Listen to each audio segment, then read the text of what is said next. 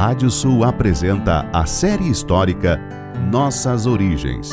Um recorrido desde os primórdios até o tempo dos nossos tataravós. Com Martim César Gonçalves.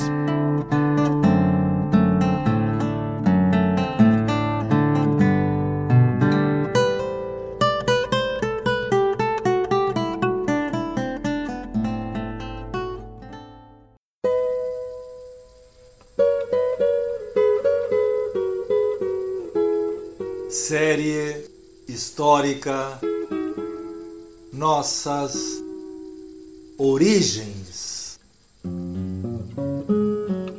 da savana africana até a pampa ameríndia.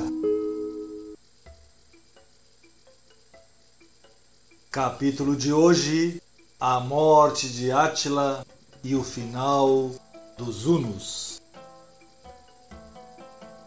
Após a derrota dos campos catalaúnicos ao sul de Paris em 451, Átila pensou em se imolar queimado em uma pira feita por celas dos cavalos hunos, em uma morte heróica que lhe daria a dignidade de um rei ao entrar em Valhalla, nome que os bárbaros davam à morada dos guerreiros caídos em combate.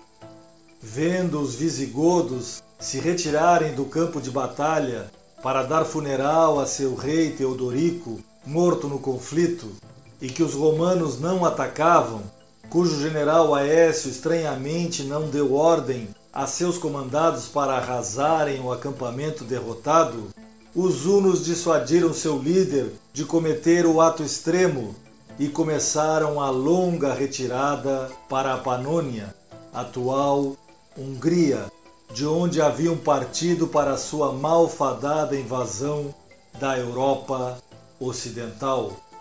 Porém, Átila não podia fraquejar como comandante de uma nação que assolara o mundo tão violentamente, e deve ter passado por sua mente que se Alarico, rei dos Visigodos, saqueara a própria Roma 40 anos antes, ele poderia também fazê-lo.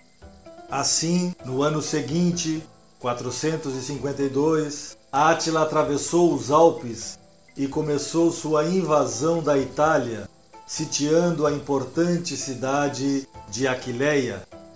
O historiador Prisco nos conta que, contudo, mais de dois meses se passaram sem que Átila conseguisse cruzar suas muralhas, com seus subordinados já inquietos com tão longo cerco até que o chefe Uno notou que as cegonhas, que fazem seus ninhos nos telhados, voaram abandonando a cidade, levando seus filhotes para longe. Átila então utilizou essa visão para incentivar seus guerreiros, dizendo que isso significava que os pássaros pressentiam que a cidade estava para cair. Se assim não fosse, Aves tão apegadas a viver junto aos humanos não abandonariam seus ninhos. Lenda ou realidade, o fato é que o historiador Jordanes nos relata o destino da povoação. Ele inflamou os corações dos soldados para renovar o assalto a Aquileia. Eles invadiram e despojaram, demoliram e devastaram com tanta selvageria que quase não deixaram vestígios dela para se ver. Tão traumático foi esse ataque que os sobreviventes fugiram para os pântanos do mar Adriático, fundando uma aldeia que seria conhecida como Veneza, uma das mais importantes cidades dos tempos que viriam. Sabedores do destino de Aquileia, as outras cidades da região, como Pádua, Vicenza, Verona, Bérgamo e Milão, abriram suas portas para Átila, buscando assim preservar ao menos a vida de seus habitantes. O imperador Valentiniano teve que fugir de Ravenna para Roma. Enquanto isso, conforme a tradição católica, uma embaixada comandada pelo Papa Leão foi enviada para parlamentar com Átila, conseguindo que ele desistisse de saquear Roma. Há evidências, no entanto, que havia outros graves motivos para os hunos não avançarem. Suas tropas estavam sendo assoladas por epidemias, além de enfrentarem o desabastecimento resultante de dois anos de colheitas insuficientes na Itália. Além disso, o imperador do Oriente, Marciano, por fim havia decidido socorrer Roma, sendo que suas tropas eram comandadas pelo general Aécio, conforme deixou registrado o historiador Idácio de Chaves, um cronista religioso contemporâneo desses eventos. Devido a todo o terror que Átila inspirou nessa época ao ocidente europeu, foi que nasceu a alcunha de flagelo de Deus, dada ao rei dos Hunos. Esse apelido, com que passou a história, foi utilizado posteriormente por historiadores cristãos, talvez como uma maneira de colocar o bárbaro asiático como um dos maiores inimigos dessa religião. Quase dois séculos depois desses acontecimentos, o historiador que melhor representou o tempo dos reis visigodos na Ibéria, Isidoro de Sevilha, um dos patriarcas do nascimento da Espanha como nação, também utilizaria esse termo para representar Átila como um adversário da fé.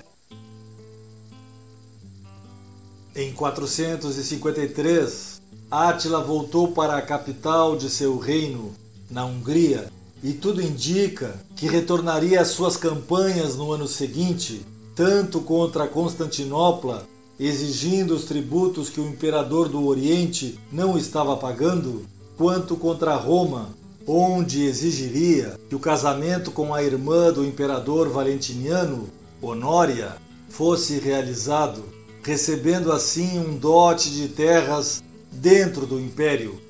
No entanto, a tempestade já se aproximava do fim e isso ocorreu da forma mais inesperada.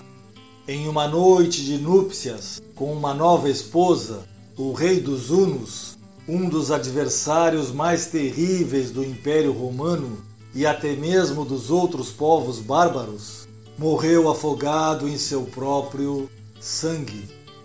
Reza a lenda que o mais feroz de todos os bárbaros foi enterrado em um caixão triplo de ouro, prata e ferro, e que os escravos que cavaram sua sepultura foram degolados para que nunca se soubesse o lugar onde ela se localizava e assim que jamais fosse ultrajada. Com a morte de Átila, seus vastos domínios foram divididos entre seus filhos Ernaque, Denguizite e Elaque. Segundo Jordanes, uma competição pelo posto mais alto surgiu entre os sucessores de Átila e em sua insensata disputa pelo governo, entre todos destruíram o império paterno. Em 455, os povos germânicos se uniram e, liderados por um antigo aliado de Átila, o rei Gépida Ardarico, em uma batalha na região do rio Sava, na Hungria, derrotaram e mataram Elaque. Assim, os ostrogodos e os gépidas se libertaram do domínio dos hunos. O outro irmão, Ernaque, conseguiu pactar com Constantinopla e governar um pequeno território na atual Romênia.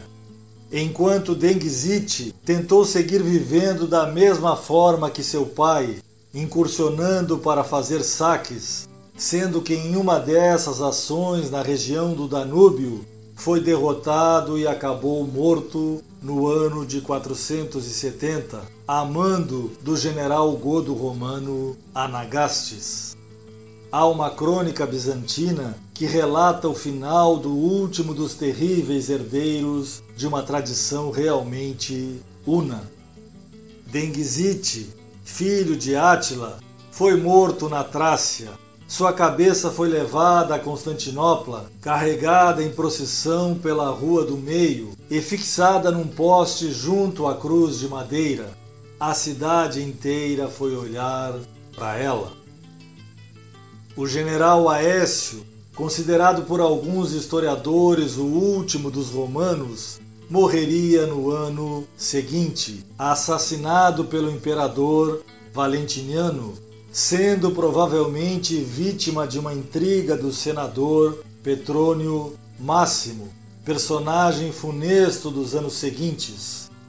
Um nobre romano, amigo de Aécio, escreveria em seu diário: Hoje recebi a terrível notícia de seu assassinato cometido traiçoeiramente pelo imperador Valentiniano, onze meses depois da morte de Átila. É tão absurdo que mal posso acreditar. As mortes de Átila e de Aécio abririam caminho para a invasão de outro povo bárbaro, cujo nome causa assombro até hoje por suas ações fama talvez exagerada por seus inimigos. Nos próximos anos, os vândalos assolariam o que restava do Império Romano. Sobre o terror que o nome de Átila e dos Hunos inspirava, Jerônimo de Estridão, mais conhecido por São Jerônimo, que viveu nessa época, escreveu: Vejam os lobos, não os da Arábia, mas os do norte, foram desatados contra nós no ano passado, vindos dos penhascos distantes do Cáucaso, e num instante derrotaram grandes províncias. Quantos mosteiros foram capturados, quantos regatos ficaram tintos com o sangue humano. Ainda que eu tivesse sem línguas e sem bocas, e uma voz de ferro não poderia contar o nome de cada catástrofe. Eles encheram a terra inteira de chacinas e de pânico, enquanto voavam de um lado para outro em seus velozes cavalos. Eles chegavam a toda parte antes de serem esperados. Os que mal haviam começado a viver eram empurrados para a morte e, na ignorância de seu destino, sorriam entre as espadas enristadas do inimigo.